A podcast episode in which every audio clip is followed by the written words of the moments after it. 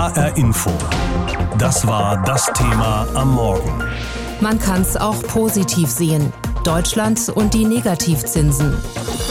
Im September hat die Europäische Zentralbank, die EZB, den sogenannten Einlagezins auf minus 0,5 Prozent festgelegt. Diesen Einlagezins müssen Banken entrichten, die überschüssiges Geld bei der EZB parken. Bei hohen Spareinlagen von mehr als 100.000 Euro verlangen viele Banken bereits Negativzinsen. Aber inzwischen tun das einige auch schon ab einem Euro oder denken zumindest darüber nach. Und die Politik? Die, so berichtet unsere Berliner Hauptstadtkorrespondentin Franka Wels, rauft sich die Haare. Und zwar nicht nur in Berlin. Bayerns Ministerpräsident und CSU-Chef Markus Söder gibt schon länger den Rächer der Entzinsten und will vor allem Kleinsparerinnen und Sparer besser schützen. Zum einen, indem man ernsthaft diskutiert, ob ein gesetzliches Verbot für Negativzinsen für kleine Sparguthaben, sagen wir bis 50, 100.000 Euro kommt. Ein solches Verbot hat Bundesfinanzminister Olaf Scholz von der SPD tatsächlich prüfen lassen und verworfen. Sein Haus verweist etwa darauf, rein rechtlich gesehen könnten Banken Negativzinsen innerhalb bestehender Verträge ohnehin nicht so ohne weiteres einseitig auf Bankkundinnen und Kunden abwälzen. Negativzinsen wären demnach vor allem ein Problem für Neukunden. Und das, so Florian Tonka, finanzpolitischer Sprecher der FDP-Fraktion im Deutschen Bundestag, lösen wir nicht dadurch, dass wir den Banken verbieten, die Kosten äh, an die Bürger weiterzugeben, sondern das lösen wir nur dadurch, dass die Niedrigzinsen bei der EZB überwunden werden und wir da wieder eine gesunde Zinsstruktur hinbekommen. Und das gehe am Ende nur über mehr Wirtschaftswachstum in der Eurozone, nicht über schuldenfinanzierte staatliche Investitionsprogramme und schon gar nicht über gesetzliche Einzelregelungen. Der haushaltspolitische Sprecher der Grünen Bundestagsfraktion, Sven Christian Kindler, hält Söders Verbotsidee gar für Zinspopulismus und bezweifelt, ob der gewünschte Schutzeffekt überhaupt eintreten würde. Beim Verbot von Negativzinsen bei Banken würde das dann dazu führen, dass im Gegenzug eben Kontoführungsgebühren steigen würden und die belasten überproportional gerade Kleinsparerinnen und Kleinsparer. Deshalb will auch Kindler lieber an die Ursache des Problems herangehen, nicht an die Symptome. Für ihn heißt das vor allem mehr Investitionen in der Eurozone, speziell in Deutschland, damit die Europäische Zentralbank ihre Geldpolitik ändern könne. Kai Gottschalk, er ist der finanzpolitische Sprecher der AfD-Fraktion, setzt dagegen auf strikte Haushaltsdisziplin. Frau Merkel, wie auch Herr Macron und alle anderen Politiker müssen endlich ihre Hausaufgaben machen. Ja, das heißt, sie müssen nachhaltige, strukturell einwandfreie Haushalte abliefern. Gottschalk meint damit etwa die Staatsverschuldung. In Frankreich beträgt die seit Jahren fast 100 Prozent der Wirtschaftsleistung. Zum Vergleich, in Deutschland liegt die sogenannte Schuldenquote derzeit unter 60 Prozent. Sprich, Frankreich profitiert in den Augen des AfD-Finanzpolitikers überproportional von der EZB Null- und Negativzinspolitik. Das französische Interesse an einem Kurswechsel in der Geldpolitik hält er daher für eher gering.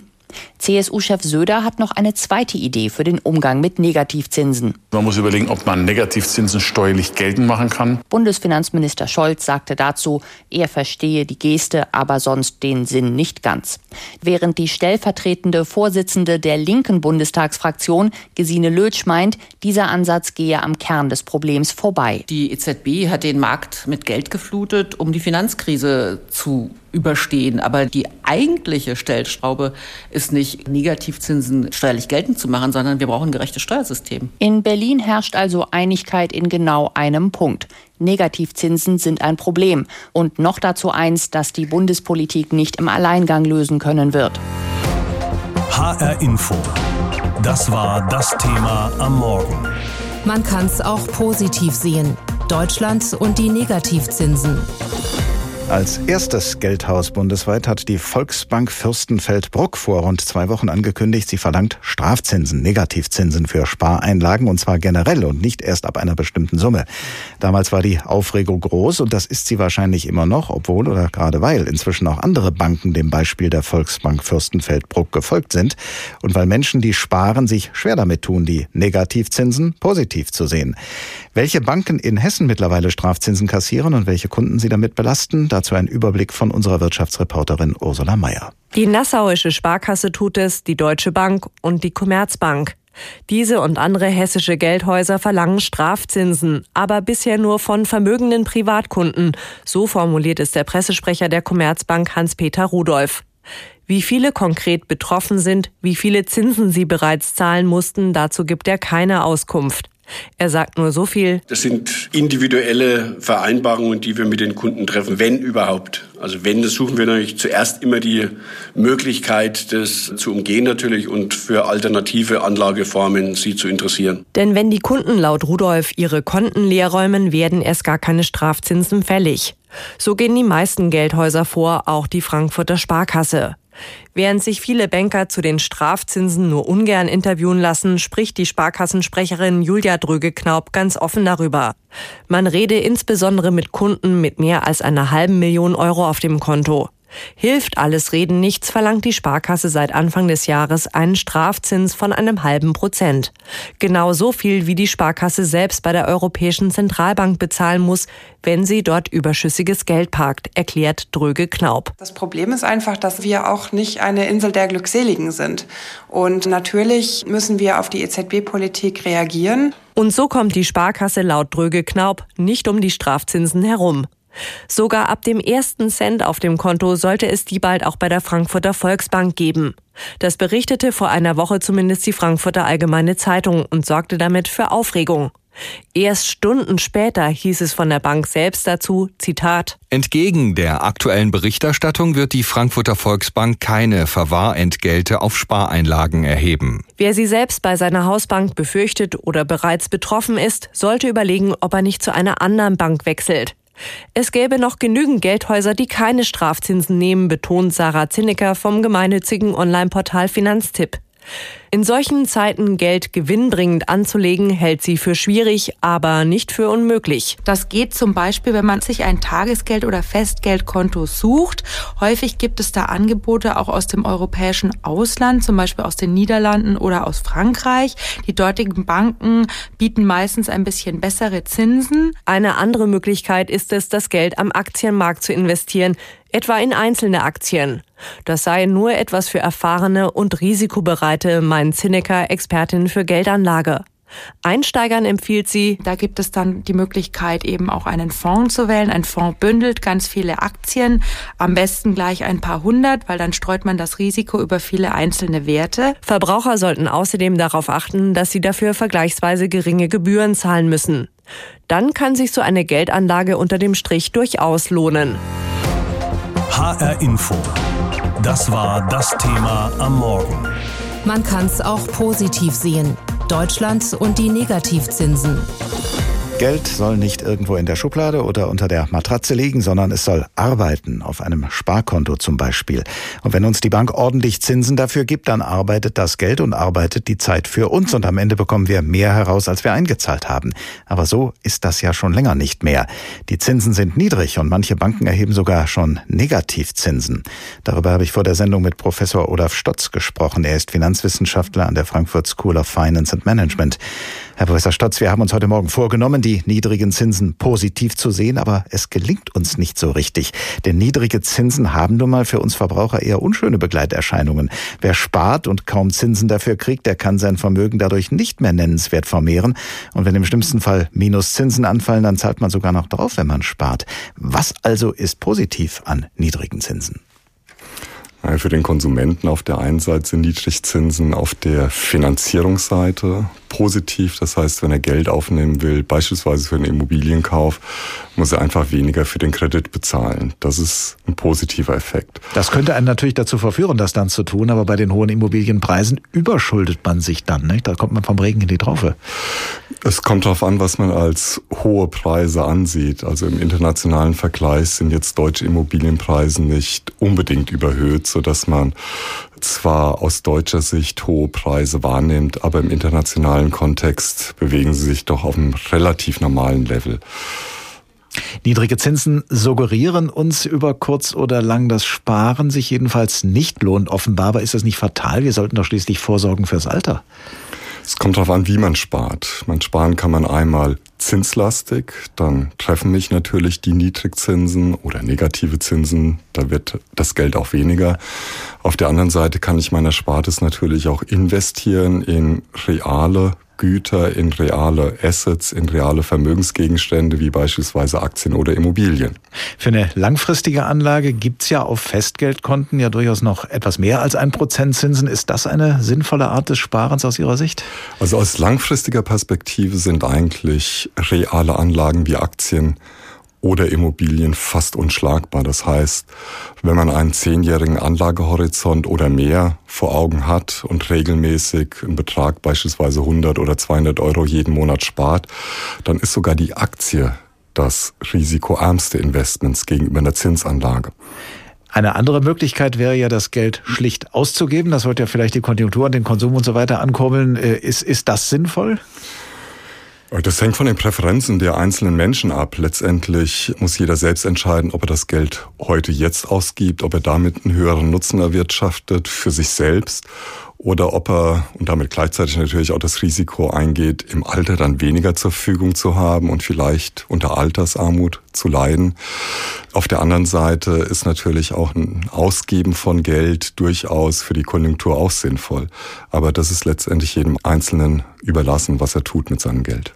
Alle, die uns jetzt hören, werden sich ja möglicherweise ähnliche Gedanken machen, genau darüber, worüber wir jetzt äh, miteinander gesprochen haben. Wie die sich die Einzelnen dann entscheiden, das wissen wir nicht. Was, was glauben Sie, was hat das für langfristig für Folgen, wenn wir jetzt so lange schon und vielleicht noch auf einen längeren Zeitraum hinweg in die Zukunft gerechnet so niedrige Zinsen haben? Also kurzfristig, glaube ich, hat das eher negative Effekte, weil der Mensch einfach in seinem Gedankengerüst auf positive Zinsen fixiert ist. Das hat er kennengelernt über die letzten Jahrzehnte. Er kennt keine negativen Zinsen im nominalen Wert, so dass er erstmal damit lernen muss, umzugehen. Das heißt, er muss seine Anlagen durchaus ändern. Seine Anlagebereitschaft, auch etwas mehr Risiken aufzunehmen, muss er ändern, wenn er das Geld von heute in die Rentenalterzeit dann transformieren möchte. Das wird aber eine Zeit dauern, bis er das erlernt, weil Menschen lernen einfach nur langfristig und eben nicht kurzfristig. Das heißt dann ja auch, dass die Berater die, und die Beraterinnen das auch lernen müssen. Die sind das wahrscheinlich genauso wenig gewöhnt. Ja, die Berater, die haben sich natürlich in der Vergangenheit leicht getan, risikoarme Anlagen mit hohen Zinsen oder zumindest positiven Zinsen zu verkaufen. Das war sehr einfach, in Anführungsstrichen. Heute wird das etwas schwieriger, weil es mehr Aufklärungsarbeit erfordert, weil es letztendlich mehr Wissen auch erfordert. Und da ist durchaus der ein oder andere Berater vielleicht auch überfordert mit. Was meinen Sie, wie lange haben wir noch so niedrige Zinsen? Also aus heutiger Sicht, auch wenn man die EZB-Politik auf längere Zeit verfolgt hat, gibt es eigentlich kaum Faktoren, die für steigende Zinsen sprechen. Wir haben niedrige Inflationserwartungen, wir haben keinen Preisdruck wegen der internationalen Verflechtungen. Jeder kann überall billig produzieren lassen. Das heißt, dieser Preisdruck, der in der Vergangenheit durchaus in auch guten Konjunkturphasen mal zu sehen war, den gibt es momentan nicht. Und da wir momentan eher eine schwache Konjunktur haben, könnte dieser niedrige Preisdruck, also die niedrigen Inflationsraten sogar noch sinken. HR Info. Das war das Thema am Morgen. Man kann es auch positiv sehen. Deutschland und die Negativzinsen. Ja, es gibt sie schon seit einiger Zeit, diese Negativzinsen, dank der Europäischen Zentralbank. Aber sie positiv zu sehen, das dürfte den meisten von uns schwerfallen. Denn Negativzinsen, ja sogar schon niedrige Zinsen, machen denjenigen von uns zu schaffen, die sparen wollen.